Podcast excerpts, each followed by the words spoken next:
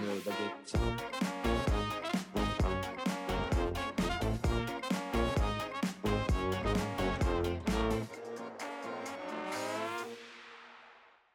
Hey Freunde der Blasmusik, das Woodstock Fan TV präsentiert sich als brandneuer Podcast, den ihr downloaden könnt und äh, was weiß ich, am Weg in die Arbeit oder beim Sport oder wo auch immer hören könnt. Und äh, zu hören gibt's vieles. Zum Beispiel jedes Monat einen Workshop mit unserem Woodmaster Andreas Hofmeier. Der hat jedes Monat einen Expertentipp, nicht nur für Tubisten, sondern für alle Blasmusikinstrumentalisten. Weil das habe ich natürlich jedes Mal einen tollen Gast. Diesmal ist das Andreas Hofmeier. Ihr stellt ihm heute die Fragen. Ich habe eure Fragen dabei, bin sehr gespannt auf seine Antworten. Und natürlich darf eins nicht fehlen, jedes Mal gibt es jetzt eure Top 5. Und diesmal sind das die Top 5 Blasmusikinstrumentalisten aller Zeiten. Auf Platz 5 einer der virtuosesten Tubisten unserer Zeit, lange Zeit mit Labras Banda unterwegs. Mittlerweile ist er auf Solopfaden und unser Woodmaster 2018 natürlich Andreas Hofmeier. Auf Platz 4 ist die Creme de la Creme der Tenorhornisten, Alexander Wurz. Auf Platz 3 ist ein Mann, der hat nicht nur seine eigene Trompete kreiert, er hat an Virtuosität auf äh, dem Flügelhorn und auf der Trompete alles erreicht, was man erreichen kann. Äh, auf Platz 3 ist unser Woodmaster 2016, unser allererster Thomas Gansch.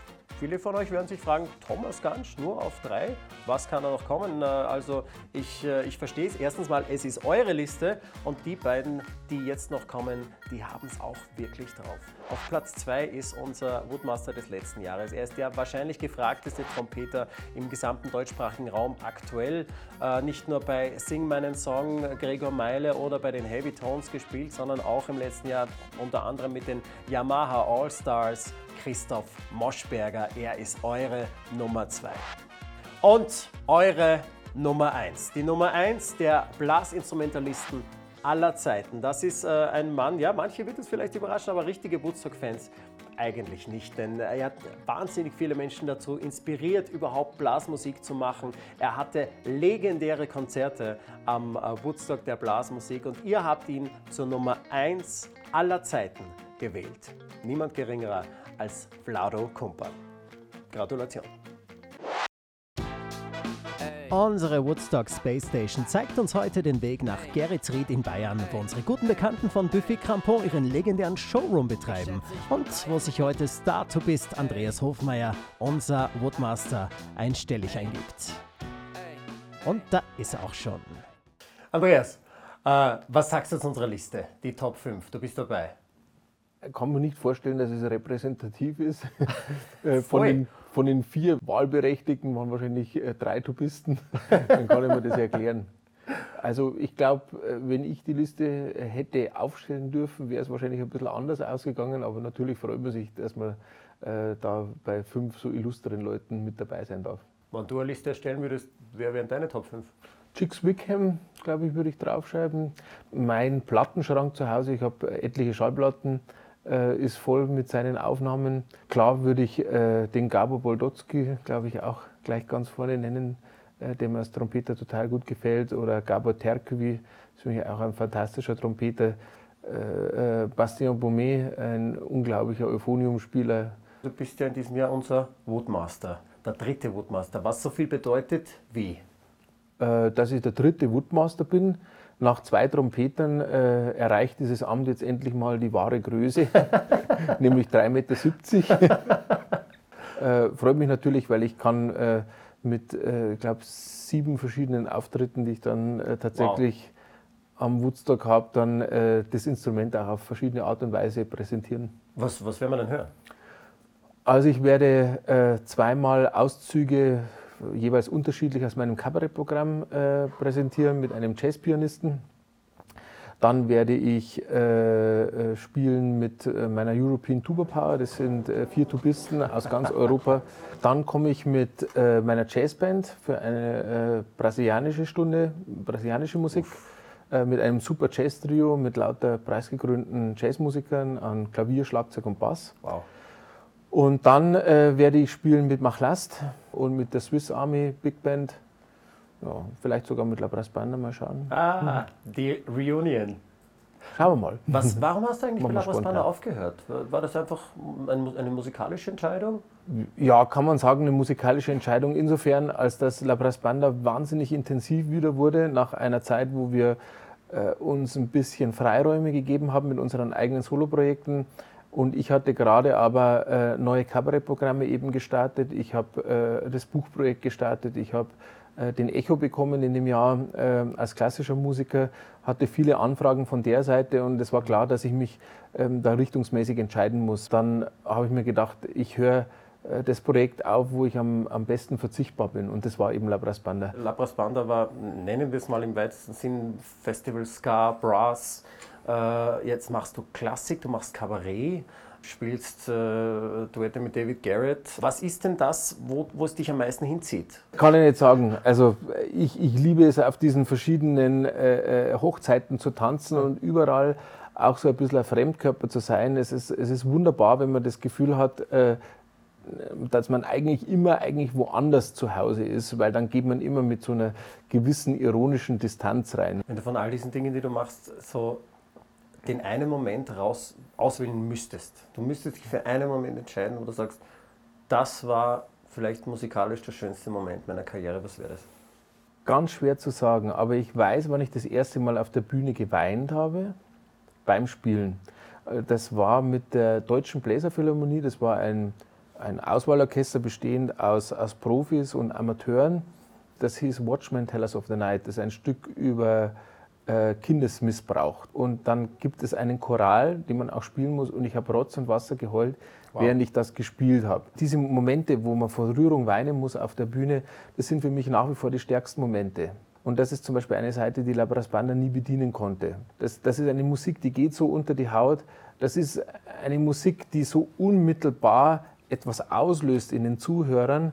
Und sie werden so offen und sie werden so pur, äh, dass all diese, diese praktischen Überlegungen, die die Menschen auch ausmachen und auch jegliche Aggression komplett verschwindet. Ich glaube, dass das auch die Art der Musik ist, für die die Tuba am allerbesten geeignet ist. Und jetzt zum ersten Mal in unserem brandneuen Fan-Corner stellt ihr unserem Star die Fragen. Richard Josef Weinberger würde gern wissen, was dich dazu motiviert, so ein Level zu erreichen und nicht als Otto Normalmusiker in einem Orchester zu verbleiben. Ähm, ich war eine wirklich faule Sau, eine extrem faule Sau und hatte dafür natürlich auch genau das richtige Instrument, denn die Tuba ist jetzt, sagen wir mal, von den Blasinstrumenten äh, das Instrument, wo man, wo man mit wenig Aufwand am weitesten kommt, weil natürlich die Aufgaben in der Blaskapelle bei der Tuba am überschaubarsten sind. Also ich habe immer nur so viel geübt, wie wirklich notwendig war, um, um, um das zu tun, was ich getan habe bis ich dann ähm, durch auch etliches Glück die Akademiestelle bei den Berliner Philharmonikern bekommen habe.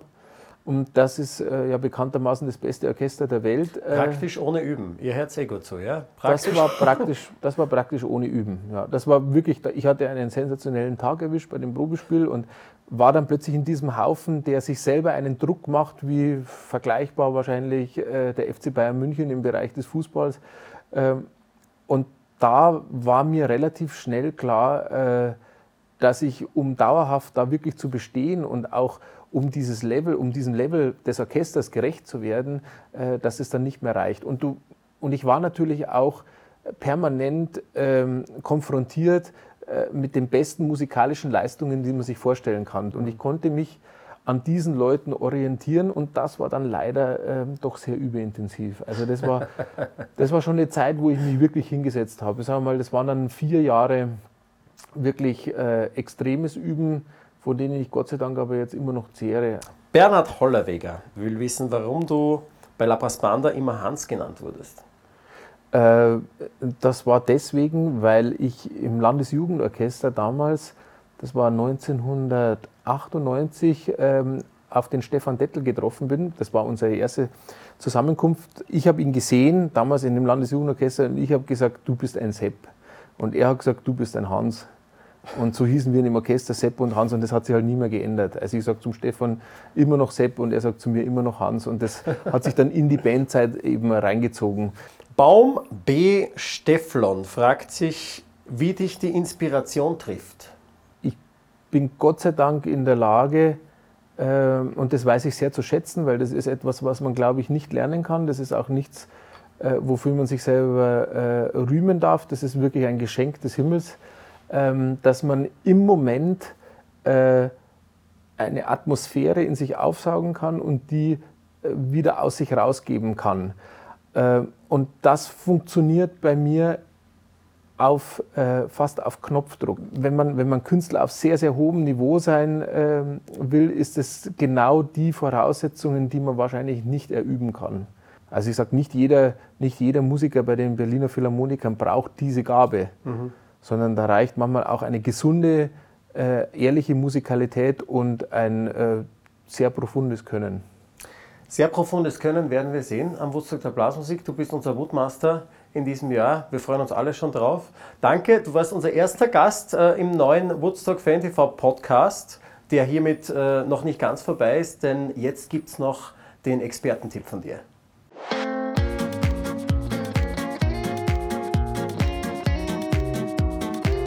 Also mein erster Expertentipp für euch ist, dass egal welches Blechblasinstrument ihr spielt, ob es Trompete, Posaune, Tenorhorn, Tuba, äh, den besten Ton erzielt man dadurch, dass die Lippen möglichst weit auseinander sind. Also nicht, wie man es vielleicht gelernt hat, so wie ich, zu machen, also die Lippen zusammenzupressen, die Luft durchzuschieben, denn das gibt folgenden Ton.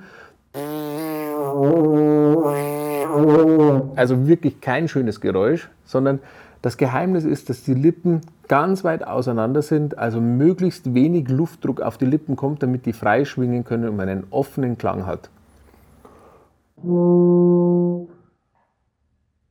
Also ihr seht, die Lippen sind so weit wie möglich auseinander. Bei der Tuba geht das natürlich ziemlich weit.